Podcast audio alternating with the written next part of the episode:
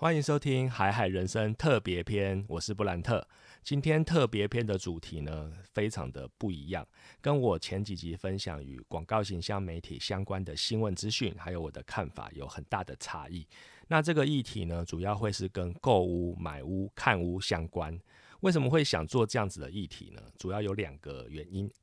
第一个原因是，其实大家最近应该有，如果有关注房地产资讯，或者是其实你没有特别关注，但是有一个氛围，就是你会看到很多的报道，开始说台湾的房地产又要开始飙涨喽。因为很多很多的原因，可能例如说前阵子因为疫情的关系，所以政府把房贷利率降低了非常多，这是第一个。第二个呢，是有些人可能因为最近台股、美股的一些强势上涨。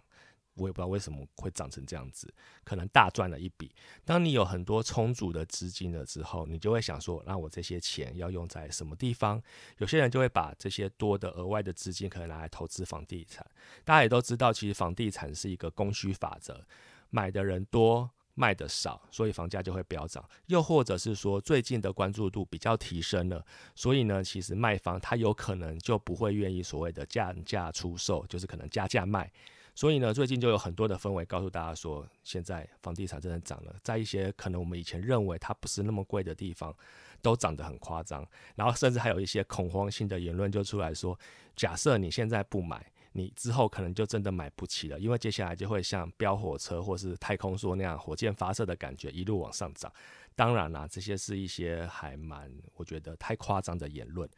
第二个原因呢，是因为嗯，我在今年终于买了人生的第一间房子。那在买这间房子之前，我个人做了非常非常多的功课。做了功课其实是一件事情，当然实际上自己去看屋就是另外一件事情。之前网络上有人说啊，当你在买下第一间房子之前，你可能要实际到现场去看至少三十间以上的房子或是物件，你才会知道你到底想要什么，买了什么，或者是说哪些东西是你真正喜欢的。还有很多的教人家如何看房的言论啊，这些东西。所以呢，我自己实际走过这一招之后，我觉得，嗯，真的里面有很多。特别的东西可以拿来跟大家分享。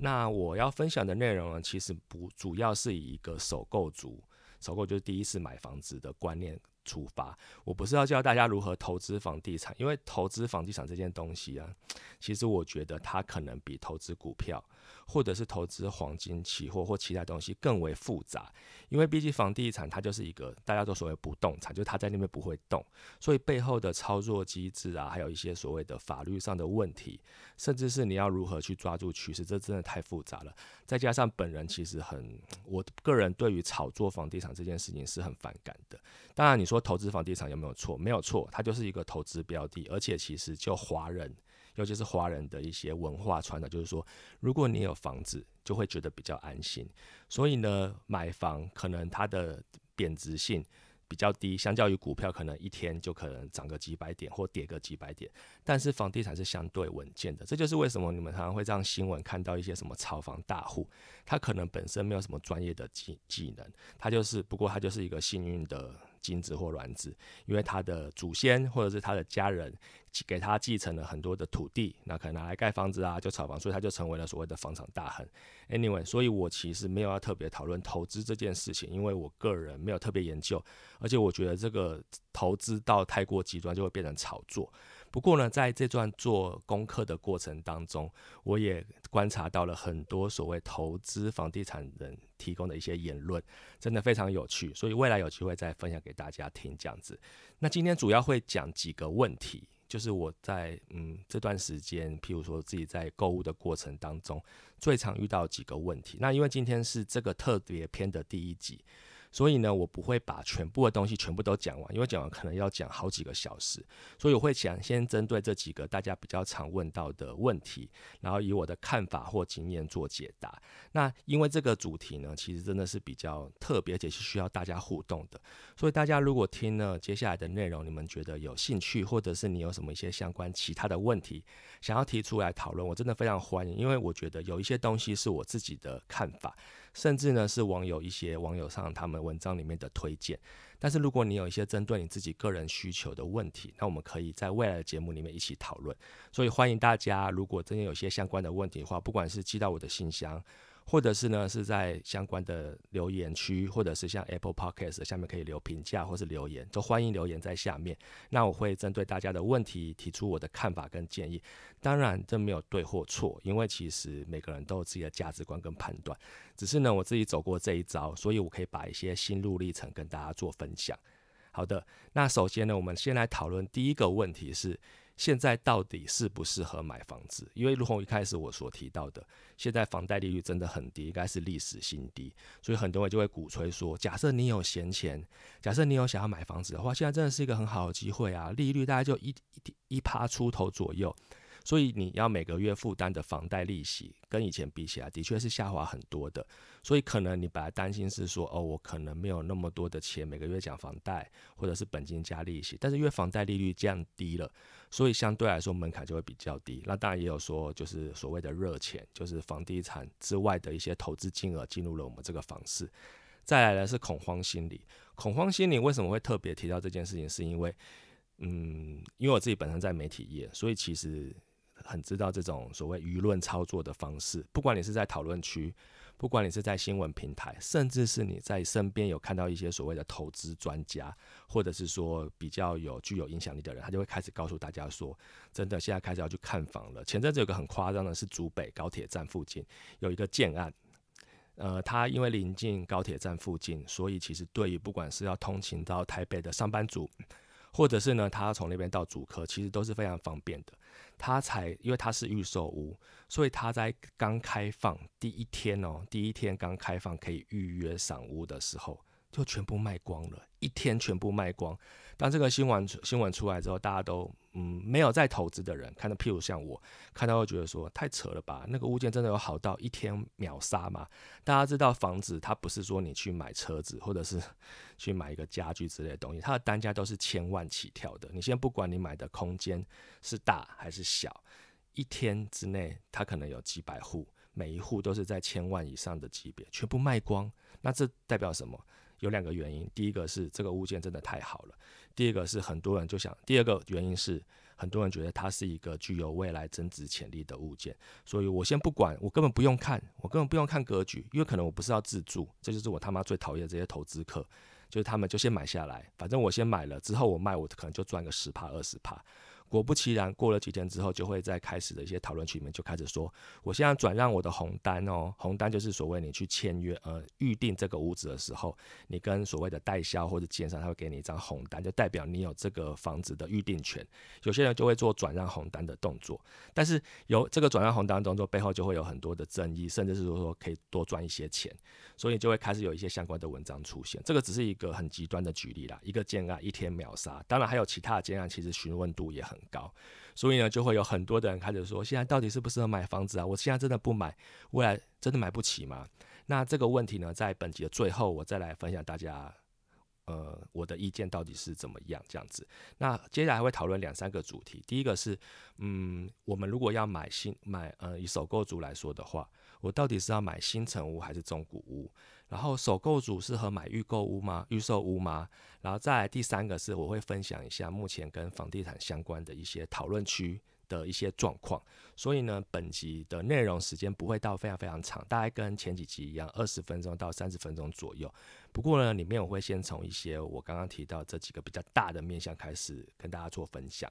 然后呢，未来如果大家的回应很热烈，或者是说关注度也很高。或者是大家要想要知道更多的一些资讯的话，那我也很乐意在接下来多开类似的主题跟大家做分享。好的，首先先来讲一下我自己到底为什么要买房子，因为其实我有没有买房子跟第一个问题，现在到底适不适合买房子这个议题完全没有关联。为什么会没有关联？是因为我在大概三月份的时候，那个时候台湾疫情还是很严重的时候，我就已经几乎要决定我要买什么了。但是我会突然动起要买房子的这个念头，其实也是很突然的。而我本身是高雄人，然后在台北工作，所以我就是很典型的一个北漂青年。这个词真的是被炒作出来，但是我觉得还蛮贴切的啦。就是因为工作的关系，因为广告行销业就必须要在台北或是大台北地区，因为工作机会比较多。所以呢，其实我虽然很想回到高雄去工作。但是因为可能环境的关系或者工作机会，所以我没有办法做到这件事情。所以呢，我北漂在台北，从大学然后一路到工作十几年，到现在大概北漂也十五年左右了。那这段时间呢，其实我一直以来都是租屋住这样子，因为一开始可能在今年以前吧，对，二零二零年之前，我本身其实是没有想要在大台北地区买房子的，原因有很多，但是最主要原因是我就是他妈的不想花这么多钱给你们这些投资客赚。因为大家都知道，其实台北的房价真的很夸张，动辄每平都三四十万起跳。我这边讲三四十万，可能是那种边缘蛋白区哦，不是说什么台北市哦，台北市根本我连想都不敢想，随随便便市中心就是百万起跳，还要看你靠近哪边。所以呢，其实我一开始我真的对于买房这件事情完全没有任何的感觉，而且我也完全没有任何的欲望。原因是因为。啊，真的很贵啊！而且同样的钱，我讲老实话，可能这些钱我在高雄，高雄最近虽然最近也涨很多，但是它其实平均的价格就是十万到三十万之间，看你选择的地区。所以我如果要准备一笔买房子的钱，我在高雄可能可以买更大、更新、更好的房子。那我为什么要屈就在台北买一个鸟窝？所以呢？在今年之前，我是完全没有想要做这件事情的。然后我租房子，其实也租过非常的地方，大概新北市相关的区域，我几乎都租过了吧？我算一下哦，三重、中和、永和、板桥。新庄哇，主要的地方我几乎都租过了。那一开始当然会是就是那种小小的套房啊，因为自己一个人住嘛，然后就随随便便有地方方便就好，生活机能好就好。然后再来就会搬的比较大的地方，譬如说电梯公寓，因为电梯大楼里面有管理员可以帮你收包裹，然后有人会帮你收垃圾，垃圾自己拿下去楼下倒，你不用去等垃圾车。然后呢，有一些还 OK 的公社可以使用。所以当我开始租电梯大的时候，我就觉得说，哎，其实这样很好啊，每个月缴一两万，然后外加管理费费跟水电费，然后我就可以有一个比较好的居住环境，然后我也不用担心东西坏了，或是折旧一些东西，就可以跟房东房东讨论。所以在今年之前，我真的觉得啊，我就真的好好就是找我喜欢住的地方就好了。假设我之后换工作。那我可以再住到一个离工作区域比较近的地方，其实这些都是很好的东很好的选择啊。我为什么要花这么多钱，然后把自己绑死在这边买一个房子？所以在真的在今年之前，我完全没有这样子的念头。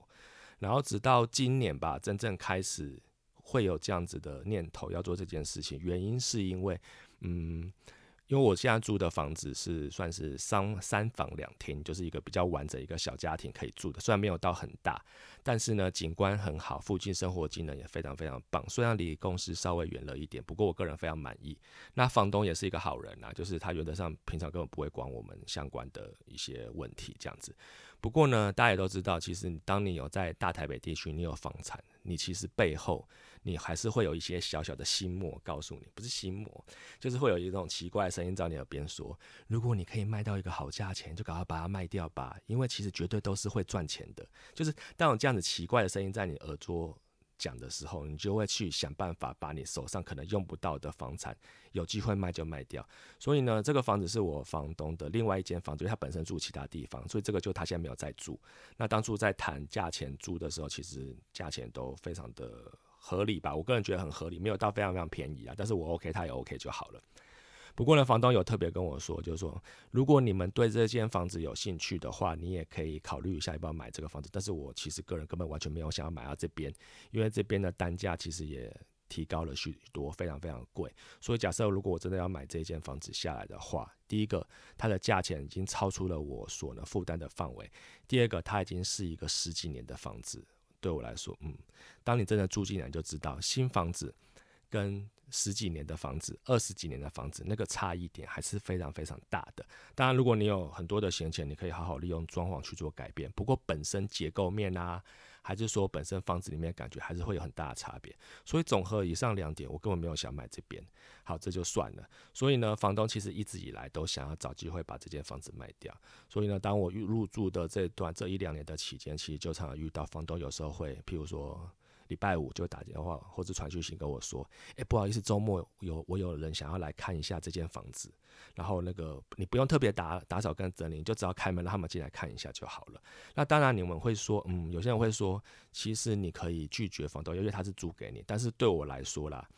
我如果就算拒绝或什么的，他还是会用其他方法去要求，譬如说他可能趁我不在的时候私下打开门让人家进来，所以我就说好没关系，我在的时候你可以让他们来看一下。所以呢，我就一直常常遇到周末有时候我在家，我可能只是想要休息，但是呢就会他就会带想要看房子的人来进来看，就是我现在住的地方，其实那感觉蛮不好的。就是你会觉得说，这是我自己目前我自己的私密空间，然后我也没有特别整理跟打扫，就是比较乱啦。那有些人来看就会在那边嗯东张西望啊，然后就我就想说，好吧，可能在外面租房子就会得遇到这样子的问题，就是你没有办法拒绝一些房东看起来不太合理的要求，但是我可以接受啦，因为毕竟房东对我们来说也是蛮好的，所以只是在这样子的状况下，我就觉得说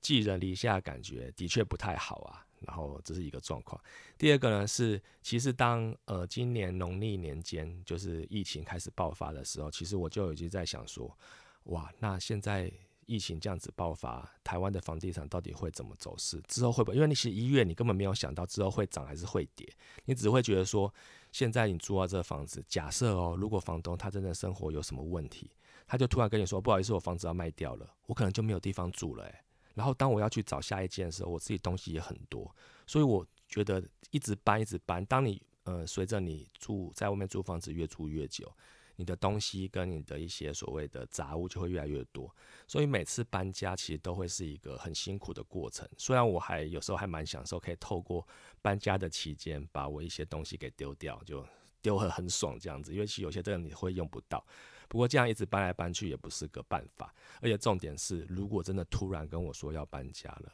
他可以退我押金或什么都没有问题。但是我如果没有在短时间内又找到下一间房子的话，不是很麻烦吗？然后就当下我觉得有点恐慌。那恐慌不是会觉得说我没有地方住，而是我觉得那个不确定感太高了。所以在其实今年年初的时候，农历年结束之后，我就开始决定，嗯，我要开始看房子。因为当初只想要说，我先看一看，就是因为在这之前哦，当你没有对这件事情有任何的期待跟规划的时候，你其实完全不会，我自己完全不会对他有任何的功做功课的研究。原因是因为啊，我就不会买啊，你叫我去看房子或研究一些房产相关的文章或是内容，其实没有什么太大的意义这样子。所以其实之前在纪念之前，我都其实有一些。会刻意回避这样子的资讯，因为我觉得对我来说我用不到啊，我看了干嘛？我管这个地方是涨还是跌？我管这个地方到底是生活环境多好啊？现在就我住的地方就是这样子，我可以接受就好了。所以我个人是比较属于鸵鸟心态啦，在今年之前。不过呢，我觉得今年因为很多的原因，就像我刚刚提到的，可能房东想要把房子出租，或者是说他想要做一些其他的改变，那这不是我所能控制的，我就会很担心，所以我就告诉我自己说，好吧，那我就开始看房子。开始看房子，并不代表我要买，因为你看房子，你才知道说，哦，原来中间的一些所谓的 mega，或者是你看房子的时候，你就会知道说，哦，原来这个。不是我所喜欢的，那我之后就可以再看我想要想。譬如说，我一开始会去看可能两房的就好了。但是我当我看过两房之后，我发现说两房真的不够，因为现在两房都不是真正以前那种两房，他妈超小的。你可能一间拿来当储藏空间，你另外一间当主卧就没了，你没有地方可以放任何的东西。那如果未来有小孩，或者是你想要有接待亲友或者是之类的，其实根本没有额外空间。所以当我看了一段时间之后，我就锁定说，嗯，三三房是我想要的，就是会越看越清楚啦。那中间这些看房的过程跟心得，会在之后陆续跟大家分享。那首先先来回答刚刚提到的问题是，如果以首购族，因为我是首购族，我本身家里没有任何的额外的房子，就是我爸妈他们就那一间房子，然后就是我如果要住的话，就是以回高雄住我爸妈的房子，就是我们没有额外的房产。资源，然后也没有像有些人家里面说哦，没有啊，我在台北，其实好像两三个地方都有房子吧。有时候周末我会住北投，然后上班的时候就住台北市啊。所以，当你不是当你有很多的房产的时候，其实其如果当你要买下一间，对你来说，其实那个就是额外的，或者是说它就不是一个真正首购的物件，因为你已经本身就已经有不错的地方可以居住。所以，当你在挑新物件的时候，你可能就会考量更多，譬如说增值性。或者是说这个房子里面的规划跟格局，但是以我来说，我就是首购族，所以我首购族我考量的点会非常非常多。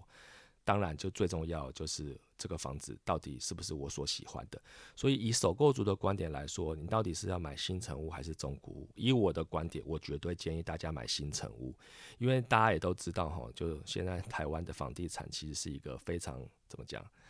暴利。那个利是利益的利，就是对很多建商来说，他们根本不 care 一直盖房子，因为一定会卖得出去。然后有些人会在网络上调侃什么地方是鬼城或什么的，不好意思，还是有人会买哦。买了之后你有没有入住，那是另外一件事情。但是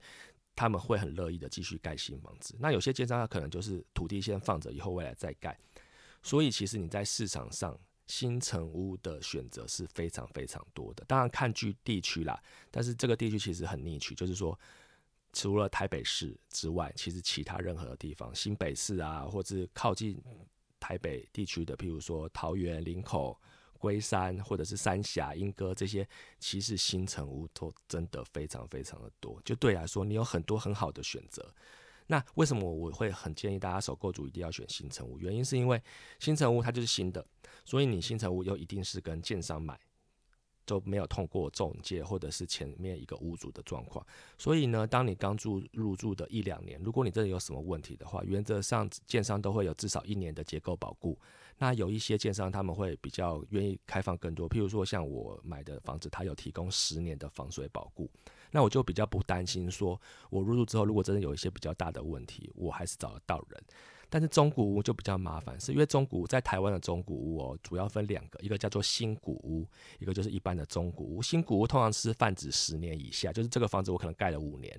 五年左右或是十年之内，然后他没有想要住就卖给别人，所以里面的屋况还是很新。然后，如果你真的也要找问呃问题的话，你还是可以找到建商。但是对那种一般的中古，譬如说在大台北地区里面有很多三四十年的老公寓，这种真的很老的公寓，其实如果你买了中古屋的话，之后如果出了什么问题，其实在合约里面都会备注，就是呃房东就是卖房子的房屋主是现况交屋这件事情，就是说他卖给你的房子就是现在这个状况，你可以接受你就买。假设你一进去过了一个月，你真的很水小，就是。开始漏水，或者住出一个月之后，你家房子是房子，或是你的墙壁就真的裂开了。不好意思，跟房东跟屋主没有任何关系哦，因为你买的时候就是原矿交屋、现矿交屋，所以后面你出了任何的问题，不好意思，请自己处理，你可能要付付很多的修缮费。那我觉得这个对新新手购物或是首购主像我这样子来说，我是比较难以接受的。原因是因为我可能已经把我很大的资本都投入在这个购物的预算上面。然后，如果过了一个月或一两个月，我要真的有东西坏掉了，而且那个不是说换换灯泡，或者是说换换门板就可以解决的，那我怎么负担得起啊？再第二个是，我觉得。如果我有新的可以选择，我为什么要买中古屋？因为中古屋真的就是很多的风险啊。那有人会说，哦，中古屋可能它的价钱会比较低。不好意思，台湾的市场，尤其是在这几年，在大台北地区，中古屋它的价钱已经直逼新城屋了。意思是说，中古屋的成交价格跟新城屋其实差异不是到很大，甚至有些地区中古屋还卖的比新城屋贵。我也不知道那些房东在想什么，就是假狼告搞啦。所以。当你的中古屋跟新城屋的价差没有到那么大的时候，那当然新城屋最好啊，因为人都是喜欢新的嘛。我也希望我记我就是这个房子的第一个使用者跟居住者，那至少我里面装潢可以掌握。那另另外一个我觉得最大的差异就是就是房贷贷款的成数。大家都知道，如果你本身就有一个很强的资本，你可能现金买屋就不用考量这件事情，就是就抱着一两千万去买，那你就不用担心贷款。你也不用担心年限，但通常在台湾来说，百分之八九十的首购族一定都还是需要房贷这件事情。所以呢，当你如果是首购族，你要买新城屋，你至少可以贷到百分之八十以上。但是如果你是买中古屋，你就要看银行愿意释放给你的条件。有些中古屋可能就是只愿意贷给你百分之六十或百分之七十，甚至还更低。那这个意思就代表你可能需要准备的头期款就更高。可能同样一千万的物件，我一千万买新成屋，我头期款只要准备二十趴，百分之二十，二十呃两百万左右的预算。但是如果我买中古屋，同样是一千万的中古屋，可能银行只愿意贷给我六十五趴或七十趴，我可能就要准备两百五到三百万的头期款。这个就这个对一般首购族来说，我觉得那个压力会更大。所以呢，我真的强烈建议，如果当你选择的区域或者是你想要买的地方，新城屋的案件很多，那就去看新城屋啊，一定会有很好的发现。那中古屋呢？就我这段时间在网络上做的功课，它的确是给一些所谓的炒房者，或者是所谓的房产房产投资者来说，是一个很好的标的。那这个未来我们有机会再讨论，因为我觉得那个文章我自己看了也觉得很复杂，但你讲的非常非常有道道理，就是中古屋的确是对炒作房地产来说一个非常好的物件。所以呢，我们这些首购族，这些所谓的房产菜鸡，就是菜鸟，不需要去送死这样子。好，第二个问题是。首购族适合买预售屋吗？这件事情其实网络上有很多相关的文章，然后有很多相关的讨论。那我这边分享我个人的意见。呃，预售屋对首购族来说的确是一个很诱人的存在，原因是因为其实预售屋它的付款的期间可以拉比较长，因为它可能三年后才会好。所以你的头期款可能就是拆成很多不同的阶段，在签约金啊、定定金、签约金、工程款、结构款，所以你可能每次要缴的钱没有到那么大笔，你会觉得说哦，我的压力不会这么大，而且三年之后才好。所以对很多人来说，其实预售屋是一个蛮好的考量点。但是呢，其实以我的经验来说，我非常建议大家，尤其是新手，当你没有什么太多看房经验的时候，先不要碰这种完全的预售屋。什么叫完全的预售屋？就是它可能只有一个接待中心，它就可能在呃建安基地旁边有个接待中心。然后你进去之后就告诉你说，哦，这是我们未来房子的模型，盖的他妈超漂亮，然后里面还有很多灯光跟 LED 在那边跑，告诉你哦，车道在哪边啊，阳台长什么样子啊，然后又做了现场的接待中心，里面又有很多所谓的样品屋，样品屋就是他做了一个类似格局跟。呃，未来的新城屋是很类似的格局，然后里面就用他们很多的小手段，把它做得很漂亮，隔间的方式啊，或者是说它里面的家具的摆设，当你看了之后就觉得说，哇，好棒哦！如果我买了之后，可以就会有这样的感觉。不好意思，这些都是样品屋，所以你根本完全不知道你未来的房子真正的感觉会是怎么样。那网络上有很多的文章或是冲突，就是告诉大家说。我在签约的时候，可能合约我自己也没有看得很清楚，所以呢，我当我去在签约样品屋的时候，哦，不是样品屋，预售屋的时候，我觉得它是长这样子，结果实际上盖好进去发现，干完全不一样。可是这个时候你没有办法跟他、跟建商或者是相关的人员做讨论，或者是跟他请他们说，哎，不行啊，跟我当初想不一样。原因是因为他们就盖好了，你要打官司，或者是说你说，哎，我不要买，其实背后真的很麻烦、很复杂。我们这些。没有什么相关背景，然后或者是没有什么相关经验，只能被宰。所以呢，我建议大家，如果你真的觉得对预售有兴趣，你可以去找那种已经快要盖好的预售屋。像我自己，我自己买的这间房子，它某种程度它也算是预售屋。不过，当我去看的时候，它其实主结呃主结构跟整体已经几乎都快盖好了。所以呢，当初的代销小姐还有带我们去工地里面现场看，里面还没有完全盖好的样子。所以呢，我在当下的时候，我就知道说，哦，如果我要买这个地方的这一栋，然后这一户在哪一楼，我进去里面，我可以实际上感受到这个空间的样子，而且墙壁呀，或者是一些相关的格局都已经差不多了。那只是他，呃，我年初的时候去看，他告诉我们说，哦，大概年底才会交屋。不过我年初的时候，我就已经知道它会长什么样子，而且他们也很讲得清楚，说如果这段时间你有想要来看工程进度，或者是说你。我们有一些比较新的完工状状况的时候，你都可以随时来看，所以我个人就会觉得比较放心。然后我当下我就觉得说，好，这个我可以接受。然后我并不是为了贪图那种比较长时间的付款期间，我只是觉得说，我知道它是新房子，然后我也喜欢它的格局，而且而且我也知道它会长得怎么样，所以我不建议它，我我不介意它是一个年底才会好的预售物，因为我已经看到长什么样子了，就。英文谚语啊，to see is to believe，这件事情真的是非常实在的，眼见为凭。所以呢，如果你要买预售屋，你真的可以去看那种已经快盖好的，或者是说至少还有一年左右。不过你有机会实际上去工地里面看它长什么样子，那你自己会觉得比较放心。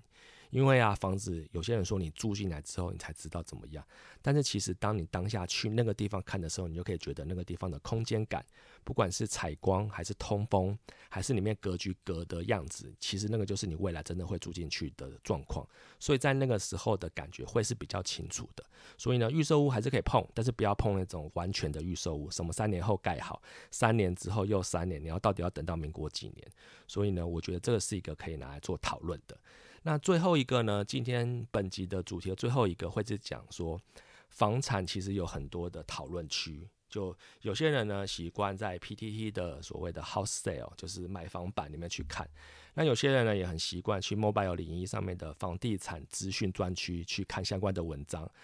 但是我真的非常建议大家，其实这些讨论区，嗯，去看看就好，不要放太多的。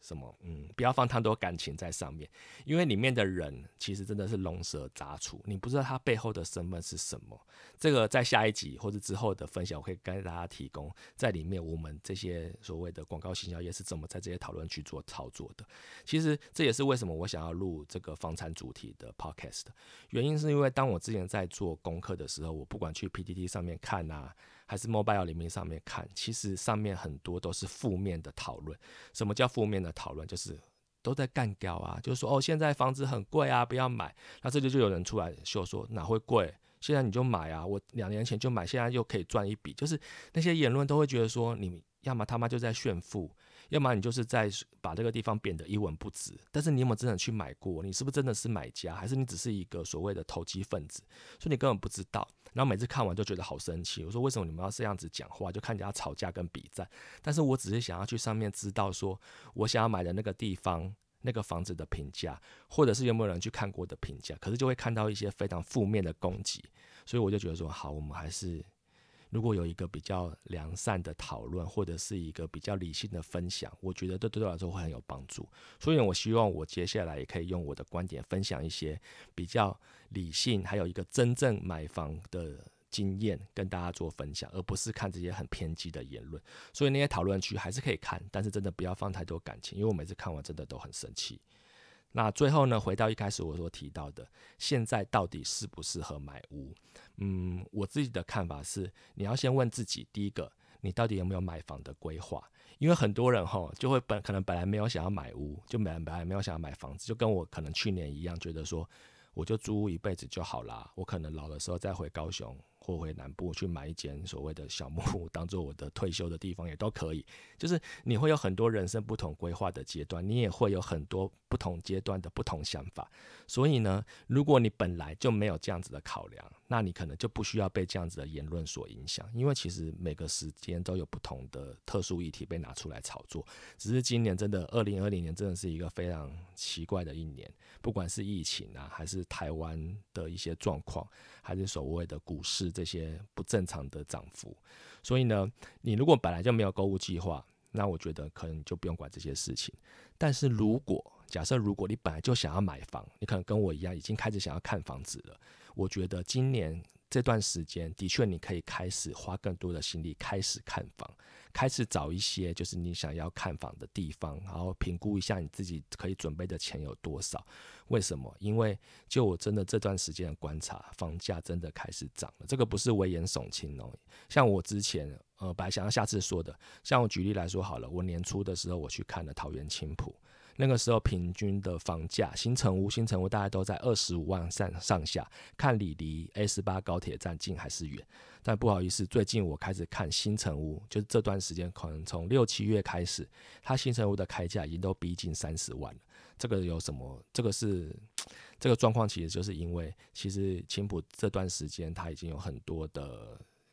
大型建设陆续完工，不管是水族馆，还是所谓之前的购物中心，然后电影院之类的，IKEA 也开幕了。所以当这些看起来好像很有发展性的利多被投入之后，如果我是建商哦，因为我本身也有蛮多客户，其实是房地产的建商，他们嗯，当他们知道有这些有利可图的机会的时候，他开价就不会跟你客气。当然，其实开价跟成交价其实又是另外一个一件事情。不过呢，当你这个房这个地方的均价都已经被拉高之后，你接下来杀价的空间就会有限。这边青浦只是一个小小的举例，而且其实在台北市或者是台中，甚至高雄，很多地方都陆续在开始在涨，开始在涨，不是说买的人变多而已哦，而是建商他们信心爆棚，他们觉得说我本来一平可能三十万。但是因为现在好像大家都很担心，说我要开始买房子，我怕买不到，所以他就加个五万，没关系啊，我就开三十五万，你愿意买的人，我就让我就卖给你。如果你要砍，我让你砍啊，从三十五万砍到三十二万，我还是赚，总比三十万砍到二十七万，我还是赚很多。所以呢，其实建商只会一直往上喊。如果呢，你们觉得被这种怎么讲？像我们这种肥羊或者所谓的小菜鸡只能被宰，真的没有办法，因为你只能选在这些所谓比较夸张的价格里面选到一个你觉得适合能够接受的地方。所以呢，我不确定之后会不会涨得那么夸张，但是其实借这段时间的涨幅，就是建商新建案的喊价开价的确比之前提升了大概五到十帕左右。所以我觉得，如果你们真的想要想要房产开始投入房地产或者是买房子的话，最近真的要开始开稍微开始看一下，做一些功课，而不是到之后可能年底已经涨到一个，譬如说青浦涨到三十五万，三十五万就完全在我本来规划的范围之外了，我就完全不会想买了。你就会发现你自己可以选的地方就越来越少，这件事情是蛮恐怖的。